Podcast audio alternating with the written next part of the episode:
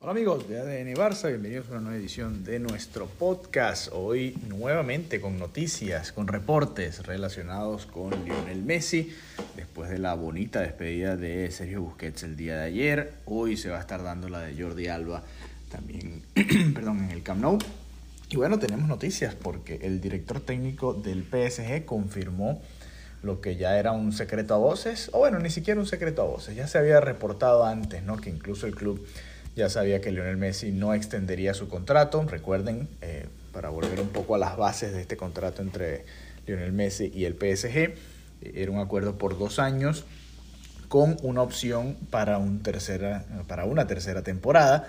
Y bueno, llegó este momento, llegó junio del 2023 y bueno, Lionel Messi y su familia han decidido que no van a seguir en París y eso, bueno, por supuesto que nosotros ya, ya lo sabíamos, ya lo habían adelantado varios medios en Barcelona y en Europa y, bueno, ahora ya es simplemente una realidad, ¿no? Una confirmación de que ese reporte era verdadero. Así que se abren las puertas. Acá en Miami, por ejemplo, yo tuve que, o tuve, no, tuve la oportunidad de hablar ayer con una estación de radio, con actualidad, actualidad Radio 1040M acá, para hablar un poquito de ese reporte que salió también y también vino desde Francia, desde el equipo, hablando sobre la posibilidad de que Lionel Messi firmara con el Inter Miami y después fuese cedido al Fútbol Club Barcelona. Todo eso suena muy bien, suena interesante, suena como una gran idea, pero yo realmente no creo que ese sea el camino que va a escoger Lionel Messi eh, o la forma en la que el Barça y Messi van a lograr llegar a ese posible regreso del argentino.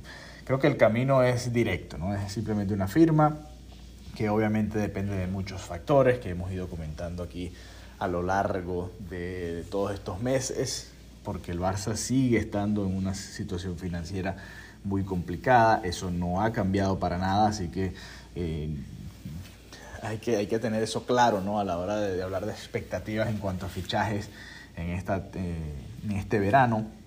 Sé que se han deslizado muchísimos nombres, sé que hay una emoción muy grande porque el equipo pareciera que puede ir a mucho más y que puede seguir reforzándose de gran manera. Ojalá, ojalá lo pueda hacer y como el verano pasado, hacer toda la magia posible para que el equipo pueda reforzarse bien, llegar a figuras claves como Lewandowski, como Rafinha, como Christensen, como Koundé, por mencionar algunos. Y bueno, el equipo obviamente subió su nivel y pudo conseguir una liga de muy buena manera. Ahora, ¿es factible la vuelta de Messi?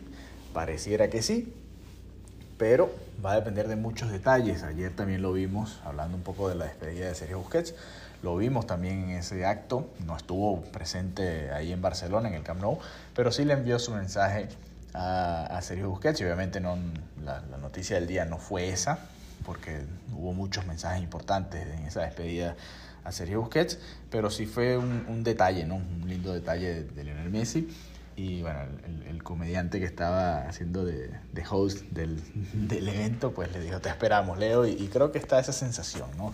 Está la sensación de que Lionel Messi va a volver pronto y que este es el momento de hacerlo. Si se va a dar un reencuentro como futbolista, esta es la oportunidad perfecta, un año antes de la Copa América que se va a jugar acá en los Estados Unidos, un año en el que Messi puede ir despedirse del Fútbol Club Barcelona. Y yo digo un año porque creo que ese va a ser el ciclo, ¿no? Un año ya de despedida con el Barça y después quizás mudarse, sí, a Miami o a cualquier otro sitio que, él y su familia decidan. Pero ojo, y, le quedan más de un año de, carrera, ¿no? Eso yo, yo estoy aquí quizás adelantando un poco el, la despedida de Messi de fútbol europeo, pensando un poco en el calendario de selecciones, ¿no? Aunque quizás simplemente sea la Copa América 2024 el último torneo que Messi juega con Argentina, para después ya dedicarse simplemente al, fútbol de clubes o quién sabe, ¿no? Si anunciar un retiro después de una gran y exitosa carrera. Así que tranquilos, tranquilos que vienen muchos reportes, muchos momentos, muchas situaciones en las que estaremos hablando de todo eso, por supuesto, en ADN Barça Podcast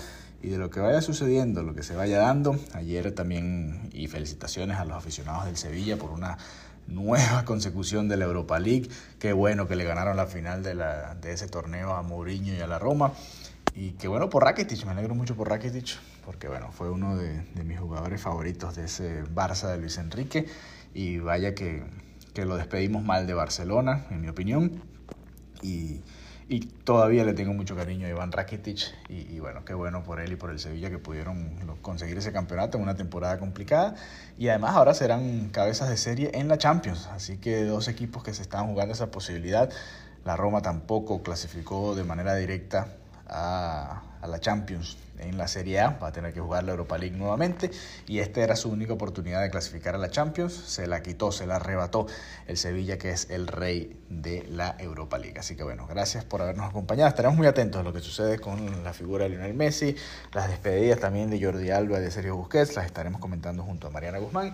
Y estén muy atentos a toda nuestra cobertura en ADN Barça Podcast. Un abrazo, hasta la próxima.